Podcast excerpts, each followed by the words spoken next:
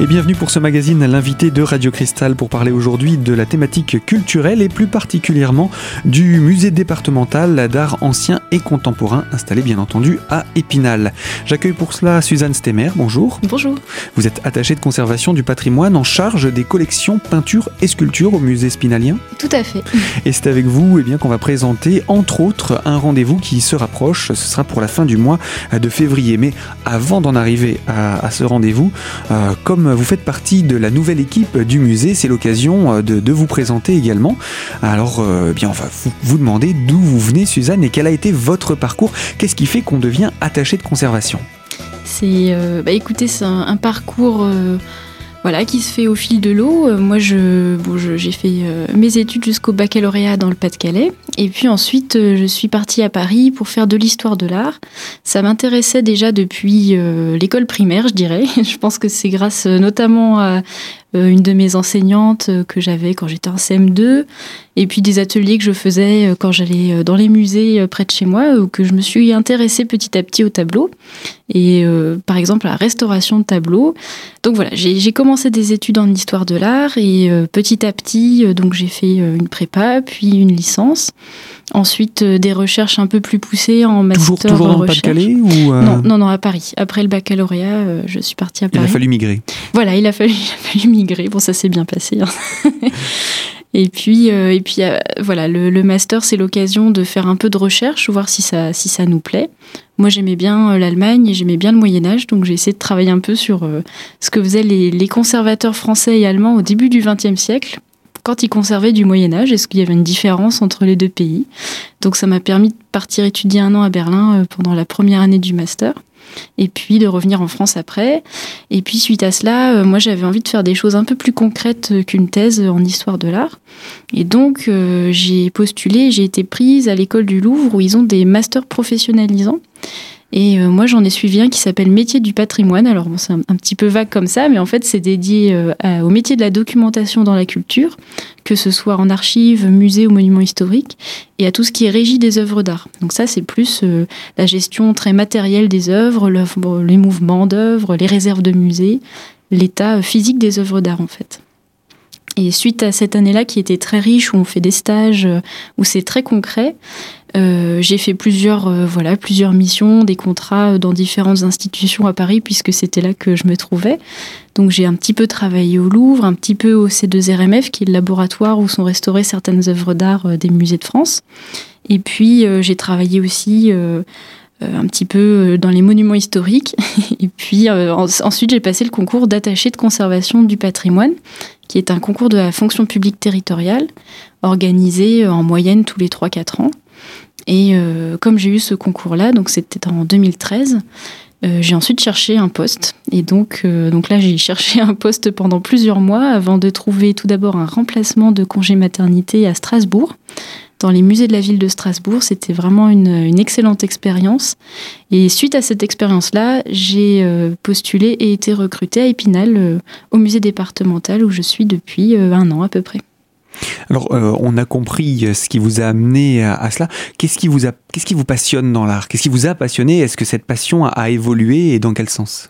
Je pense que je me suis souvent posé la question. C'est un peu difficile de répondre parce que c'est une attirance que j'ai pour ce domaine, euh, ce domaine-là. À mon avis, c'est lié euh, au fait d'être en contact avec le beau finalement, et puis avec des témoignages de ce que les hommes d'avant ont fait, ce que les hommes d'aujourd'hui font aussi. Et souvent, euh, alors dans le passé c'est peut-être plus vrai, je ne sais pas, ça, peut se discuter, euh, que les hommes ont essayé de donner le meilleur d'eux-mêmes. Euh, ils ont essayé de, créer des choses où ils se dépassaient. Et aujourd'hui, donc dans l'art plus contemporain, les hommes expriment quand même leurs idées, ils essayent de défendre des positions parfois. Et donc je pense que c'est ça qui m'intéresse, c'est ce que ça me dit de, des hommes qui m'ont précédé, de mes contemporains. Et puis maintenant, ce qui me, ce qui m'intéresse le plus, c'est d'essayer d'intéresser les autres à cela et de leur faire comprendre que euh, que les musées sont justement pas créés pour les gens qui connaissent euh, l'art, mais au contraire pour tous ceux qui ne connaissent pas l'art et qui, voilà, qui en venant dans un musée ont l'occasion de rencontrer des choses nouvelles, euh, des œuvres qui peuvent les émerveiller ou les interroger. On n'est pas obligé d'aimer toutes les œuvres d'art qu'on croise, mais ça nous fait réfléchir et ça permet de s'évader un peu. Si je vous demandais de choisir entre art ancien et art contemporain, euh, votre cœur balancerait de quel côté? Une question personnelle, hein, parce que je sais bien qu'au musée, il y a les deux et que vous pouvez retrouver avec plaisir les deux. Exactement, oui, oui, on a, on a vraiment de tout dans ce musée de l'archéologie au XXe siècle. Euh, je pense que mes goûts personnels me portent plus vers l'art ancien. Mais euh, vous avez parlé du Moyen Âge, il y a une période qui vous plaît plus qu'une autre? Ah, j'aime bien, j'aime bien l'art roman, donc ça c'est vraiment, c'est plutôt le, voilà le, début du Moyen Âge, on va dire, mais la fin du Moyen Âge vers le XVe siècle me plaît aussi. Euh. Non, j'avoue que là j'aime vraiment tout le Moyen Âge et puis j'aime plein d'autres périodes en fait. Je crois que j'aime un peu tout. il, faut, je pense, être passionné euh, d'histoire, d'art euh, historique, mais aussi contemporain pour, je pense, ce type de métier. Oui, bien sûr. Oui, oui. Et puis l'art contemporain, on a souvent une idée un petit peu toute faite. on va dire que euh, voilà, n'importe qui peut dessiner pareil, euh, n'importe qui peut faire ça chez soi. L'idée est souvent plus intéressante que la réalisation. En tout cas, là, c'est personnel aussi, hein, comme euh, jugement, mais souvent, je me rends compte que quand je connais l'idée que l'artiste avait, je trouve son projet très intéressant, plus intéressant que quand j'avais seulement l'objet sous les yeux. Parce que c'est vrai que des fois, c'est des matériaux très simples, très bruts, à peine assemblés. Donc, il faut essayer d'aller creuser un petit peu plus loin quand c'est de l'art contemporain. Et ça, c'est quelque chose que vous faites avec beaucoup de plaisir aussi Oui, oui, oui. et de cette manière, vous savez aussi les mettre en valeur au sein du musée départemental d'art ancien et euh, contemporain. Suzanne Stemmer, je rappelle, vous êtes attachée de conservation patrimoine en charge des collections peinture et sculpture. Et avec vous, eh bien, on a présenté votre parcours, mais on va également présenter ce qui s'est passé depuis que vous êtes arrivé à Épinal. Alors on se retrouve dans la deuxième partie de notre magazine. A tout de suite sur Radio Cristal.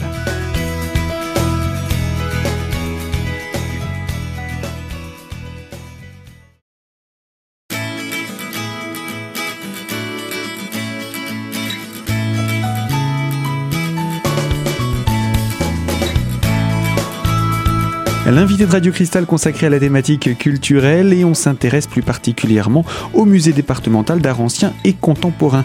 Parmi les personnes qui œuvrent dans ce musée, Suzanne Stemmer, dont nous avons présenté euh, le parcours, elle est arrivée il y a un petit peu plus d'un an hein, à, Épinal. C'est ça. Et on va présenter donc euh, votre action depuis que vous êtes arrivée.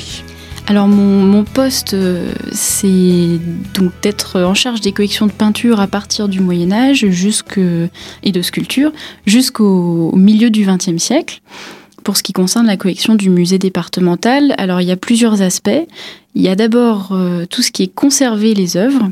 Donc là, on va travailler à la fois sur les œuvres qui sont en salle et celles qui sont en réserve, le but étant de transmettre les œuvres aux générations futures. Donc il faut voir si euh, les œuvres ont besoin d'être restaurées, par exemple. Dans ce cas-là, il faut travailler avec des restaurateurs et puis ensuite, on, voilà, on lance des marchés, marchés publics. On suit les restaurations. Euh, il y a tout un aspect d'étude des collections et d'enrichissement des collections. Donc là, on va travailler sur les œuvres qui constituent les collections du musée.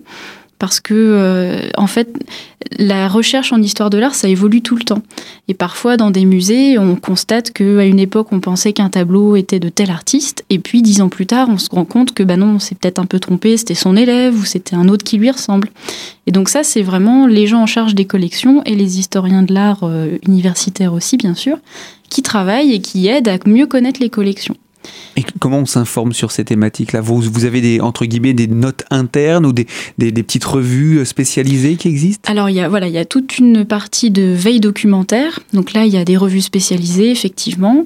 Euh, il faut suivre aussi un peu l'actualité euh, universitaire, notamment euh, du côté des thèses puisque là, c'est vraiment euh, le moment où des chercheurs s'intéressent à des sujets très très précis, mais qui peuvent concerner une partie de vos collections, on ne sait jamais.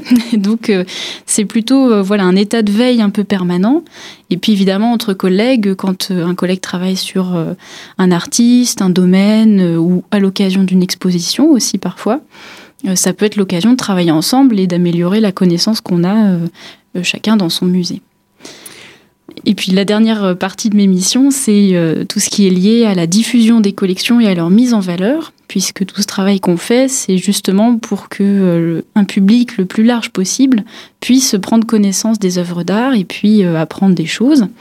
Donc là, ça passe à la fois par des expositions, des publications, la mise en valeur aussi dans le parcours permanent avec des explications, et puis des, des moyens un peu interactifs aussi et des choses comme les conférences sur les restaurations, par exemple, qui présentent ce qu'on fait au quotidien euh, au musée. et qui sont ceux dont on va parler dans quelques instants parmi les rendez-vous à ne pas manquer pour ce début d'année. Alors avant d'en arriver là, par rapport à vos missions, combien d'œuvres vous avez entre guillemets sous votre responsabilité? Alors, en Je dis entre guillemets, hein, parce que c'est au musée, bien entendu. Oui, c'est des comptes un peu généraux pour l'instant. Bah, en tout, le musée départemental conserve un peu plus de 34 000 œuvres. Et donc, moi, en théorie, je pense que j'ai à peu près, euh, je sais pas, 2500 œuvres euh, à surveiller. Voilà, on va le voir comme ça. Autant en peinture qu'en sculpture Oui, tout compris. Oui, oui. Mhm. au niveau du rapport de, nombre, il y a plus en sculpture qu'en peinture ou au contraire plus en peinture qu'en sculpture? Oui, un petit peu plus de, de peinture que de sculpture. Mhm. Euh, c'est quasiment équivalent, hein, mais euh, oui, il y a plus de peinture quand même au musée départemental que de sculpture. Alors vous nous avez parlé aussi de, restauration. J'imagine que le travail de restauration sur une sculpture n'est pas du tout le même que sur de la peinture, mais peut-être aussi que la sculpture s'abîme moins si elle a été bien conservée au départ? Oui, alors déjà c'est donc c'est vrai qu'on restaure pas de la même façon euh, sculpture et peinture et puis tous les types d'objets ont leurs particularités. Euh, le fait qu'une œuvre se conservera bien, déjà c'est bête à dire, mais ça dépend de la façon dont elle a été créée au départ. Il y a des artistes, par exemple si on prend l'exemple de la peinture, des artistes qui préparaient très bien euh, leur toile euh, qui prenaient des toiles de bonne qualité, qui ensuite mettaient une préparation de bonne qualité sur la toile, puis euh, voilà, qui vernissaient correctement, qui laissaient bien sécher les différentes couches. Tout ça, ça va fortifier l'œuvre d'art, qui va donc euh, moins vite vieillir. par contre, si on a des matériaux plus pauvres, si l'œuvre a été un peu faite rapidement, elle va être beaucoup plus fragile et on va devoir la restaurer plus tôt dans le temps. Et puis parfois aussi les matériaux choisis pour la toile euh, ou pour le support de la toile euh, font que ça fragilise aussi l'œuvre? Ça peut arriver, oui. Euh, notamment sur la, je pense là aux peintures sur bois. on a souvent plusieurs planches assemblées qui forment le, le, support. Puis sur ce support, on a une préparation pour unifier. Et puis c'est là-dessus que le peintre va travailler. Et là, dans le temps, c'est vraiment ça qui pose problème, puisque les planches, le bois, c'est vraiment un matériau vivant.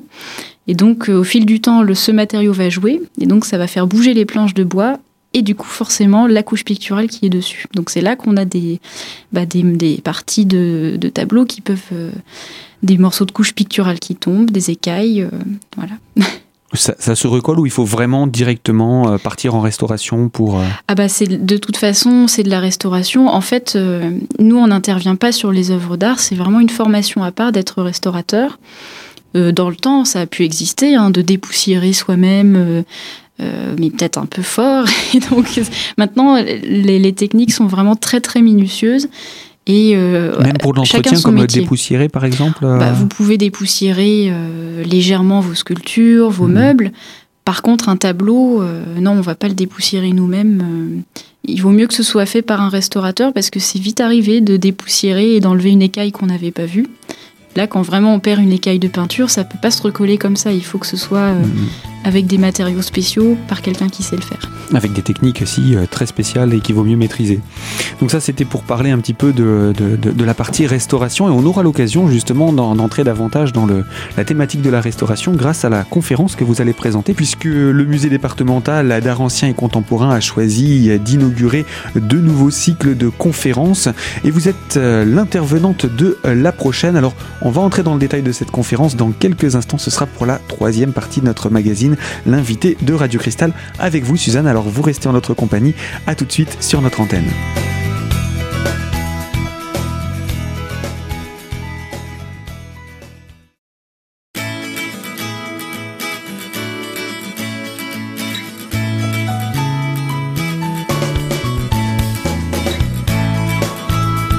L'invité de Radio Cristal, la troisième et dernière partie consacrée au musée départemental d'art ancien et contemporain, pour parler d'une conférence qu'anime Suzanne Stemmer, attachée de conservation du patrimoine en charge des collections peinture et sculpture. Alors, ce sera votre première hein, pour vous de présenter une, une conférence, conférence autour d'une œuvre. Parlez-nous de cette œuvre. Avec plaisir, oui. Donc c'est une conférence qui est dédiée à une des œuvres qu'on a restaurées euh, cette année, l'année dernière, euh, qui est de Courbet, Gustave Courbet, donc le peintre célèbre du 19e siècle. c'est une toile qui représente une femme. Alors le titre c'est La fileuse endormie, parce que c'est une femme qui, qui est en train de, de, filer de la laine et puis qui s'est assoupie pendant son travail. Euh, donc c'est une œuvre un peu particulière euh, parce, enfin, par son statut, parce qu'en fait c'est une œuvre MNR. Alors MNR, qu'est-ce que ça veut dire? C'est les musées nationaux récupération. En fait, ce sont les œuvres que la France euh, a récupérées en Allemagne après la Seconde Guerre mondiale. et puis maintenant, donc il y en a à peu près 2000, qui ont été confiées à la garde des musées nationaux. Et maintenant, l'État, en fait, euh, nous en sommes responsables en attendant qu'un jour, les ayants droit, les descendants des personnes qui ont été spoliées, euh, voilà, retrouvent cette œuvre qui faisait partie euh, des collections de leur famille. Donc il y a voilà, une équipe au ministère qui travaille uniquement sur ces œuvres-là. Et cette œuvre de Courbet, chez nous, c'est une œuvre qui a été récupérée à ce moment-là il arrive qu'on retrouve les familles de manière régulière parce qu'ils peuvent être n'importe où dans le monde en fait. Oui, tout à fait. Oui, oui. Alors ça arrive, oui, de temps en temps qu'une famille, euh, que des descendants euh, retrouvent euh, la trace d'une œuvre qui voilà qui a appartenu à leur famille et puis qui la retrouvent dans le musée où elle a été déposée. D'accord. Et euh, du coup, comment, comment ils font? Alors, en général, ils récupèrent l'œuvre, ils la laissent? Comment ça se passe? Je pense qu'il y a les deux cas qui se présentent, mais c'est vrai que relativement souvent, euh, ils vont décider de le laisser au musée où il était. Euh, parce que finalement, l'œuvre est devenue presque publique. Enfin, en tout cas, dans, leur démarche assez généreuse d'ailleurs, ils décident de la laisser à disposition du plus grand nombre, que beaucoup de gens puissent continuer à l'admirer. Mmh. Et donc vous avez le droit de faire des travaux de restauration dessus? Donc voilà, on a le droit de les restaurer puisqu'on doit les conserver. Mhm. Et c'est d'ailleurs toujours ça qui motive une restauration, c'est dans le but de conserver une œuvre. Donc là, on peut les restaurer, mais à minima. Vu qu'on n'est pas propriétaire de l'œuvre, on va empêcher que l'œuvre se dégrade, mais on ne va pas aller plus loin dans la restauration. On ne va pas réparer des choses d'avant que vous receviez l'œuvre qui a pu l'abîmer. Ah bah si ça met en péril l'œuvre, si on va le faire. Mhm. Mais je pensais plus à des choses purement esthétiques. Mhm. Si, euh, je sais pas, le vernis par exemple euh, est un petit peu opaque, euh, si ça gêne pas la lisibilité de l'œuvre et qu'on la reconnaît toujours très bien, on mhm. va pas entamer une restauration pour ça. D'accord. Donc c'est ce qui, c'est pour bien détailler l'ensemble de ce procédé. Donc une conférence euh, sur une œuvre, euh, pour vous, c'est une première. Et comment on prépare une, conférence? Ou du moins, comment vous vous êtes pris pour euh, préparer celle-ci? Alors, on a plusieurs documents à notre disposition pour préparer ça. Moi, je m'appuie sur les rapports de restauration. Donc ça, ce sont des documents que les restaurateurs nous remettent systématiquement suite à une restauration pendant toute l'opération, en fait, le restaurateur va documenter ce qu'il fait, et ça c'est très important, donc en prenant des photos, en détaillant chaque procédé utilisé. Et donc tout ça, ensuite, le musée euh, auquel euh, l'œuvre appartient euh, l'a à disposition. Et grâce à ça, on peut savoir exactement ce que le restaurateur a fait, pourquoi il l'a fait, même si en général, on est évidemment associé au choix du restaurateur. Euh, donc déjà à partir de ça, je peux préparer un résumé des étapes, expliquer quel choix on a fait, pourquoi. Et puis euh, sinon, évidemment, je me réfère aussi au dossier d'œuvre. Donc en fait, dans les musées, euh, chaque œuvre a son dossier. C'est un petit peu son, son carnet de santé, on va dire, son livret de famille. Dedans, vous avez son histoire qui a été amassé finalement par les différentes générations euh, de conservateurs. Son parcours donc également euh, Tout à fait. Donc vous avez à la fois son numéro d'inventaire, les détails qui concernent son entrée dans les collections. À chaque fois que l'œuvre est prêtée, vous avez un dossier également pour savoir, pour avoir toutes les informations. Et puis dès qu'elle est restaurée, on voilà, on archive aussi toutes les informations. L'idée étant d'avoir le dossier le plus complet possible pour que toute personne qui prennent votre suite puissent avoir les mêmes informations que vous et savoir euh, ce que chaque œuvre a vécu. Oui, l'idée étant vraiment de donner un maximum de détails pour que l'œuvre puisse être euh, complète également dans, sa description. C'est ça, voilà. On essaye de savoir le plus de choses possible sur chaque œuvre. Donc chaque petite information est importante et ben, on comprend que pour des musées qui, bah, par exemple, euh, là au musée départemental d'Épinal qui a ouvert en 1829, euh, qu'on finit par avoir des sommes d'informations amassées qui se perdraient si on n'avait pas ce système d'archivage bien organisé. Mais c'est le cas dans tous les musées, hein, on va le préciser. C'est une norme euh, qui, est obligatoire dans les musées pour tracer les œuvres, les suivre. Il arrive aussi de, les prêter. Ça a été le cas de cette œuvre? Elle a, elle a voyagé? Alors, à ma connaissance, elle a été, oui, elle a déjà été prêtée plusieurs fois. Euh, elle, est, relativement peu prêtée et puis là son état de conservation ne le permettait plus parce que euh, justement quand on prête une œuvre euh, bon bah il y a forcément un déplacement. Et ce sont les déplacements et tout ce qui est variation de température et d'humidité relative qui sont qui sont mauvaises pour la conservation des œuvres. Donc on prête une œuvre quand on sait qu'elle prend le moins de risques possible. Donc là si une œuvre n'est pas en très bon état on va plutôt essayer de la restaurer pour euh, pouvoir la prêter la fois suivante, par exemple. D'accord. Et c'est ce qui fait que l'œuvre euh, retrouve parfois une, une, deuxième jeunesse. Oui, ah oui, oui, tout à fait. Ça peut être. c'est une donnée, disons, qu'on prend en compte pour programmer les restaurations, parce qu'on les programme sur plusieurs années. Euh, si on sait qu'une œuvre est très souvent sollicitée euh, pour être prêtée et qu'à chaque fois on répond euh, par la négative parce que l'œuvre n'est pas en assez bon état pour le faire, on va quand même se dire qu'au bout d'un moment... Elle est sollicitée, il faut faire quelque chose. Voilà, c'est ça. Mmh. ça peut partir de là. Et puis, euh, vous avez aussi la volonté, maintenant qu'elle est restaurée, de pouvoir la, la, remontrer euh, au grand public? Oui, tout à fait. En fait, euh, on espère pouvoir faire des travaux au musée départemental pour ouvrir une salle qui est actuellement fermée et dans laquelle mes prédécesseurs travaillaient déjà à ce projet, dans laquelle on voudrait montrer les collections 19e et début du 20e siècle que nous avons et que pour l'instant nous gardons en réserve faute d'espace. Donc c'est vraiment dans ce cadre-là qu'on pourrait réaccrocher l'œuvre de Courbet donc voilà, normalement, ce sera fait bientôt. Et en attendant, il y a donc cette occasion unique de pouvoir la, découvrir euh, cette année, restaurée, dans le cadre de la conférence? Exactement. Oui, là, elle sera montrée euh, pour que les participants à la conférence puissent voir l'œuvre de près. c'est l'occasion. Et puis comme voilà, ça, c'est quand même plus parlant d'expliquer une restauration. Certes, on a des images sur l'ordinateur, mais c'est plus parlant de pouvoir ensuite voir le résultat en vrai. on comprend tout de suite euh, les différentes choses dont on va parler, à savoir euh, qu'une restauration, ça doit rester visible.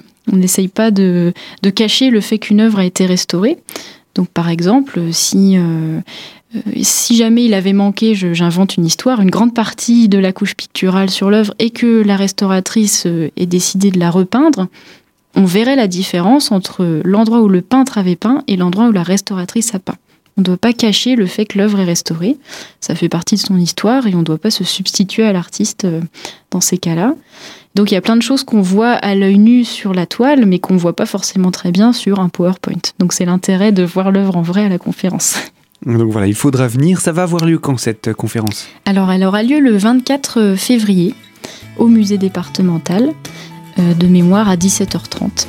Voilà, et puis euh, pour toutes les personnes qui veulent en savoir davantage sur le musée, on va aussi rappeler un numéro de téléphone. Je crois que vous avez aussi un site internet? Oui, on a aussi euh, un site internet, effectivement, qui est euh, sur le site du Conseil départemental des Vosges.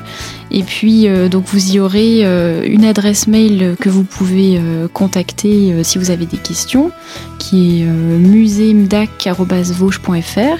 Et puis, il y a le numéro, effectivement, du musée à contacter. Et eh bien voilà pour les contacts. Je vous rappelle, la conférence de Suzanne Stemmer est programmée le 24 euh, février prochain à 17h30 au musée départemental.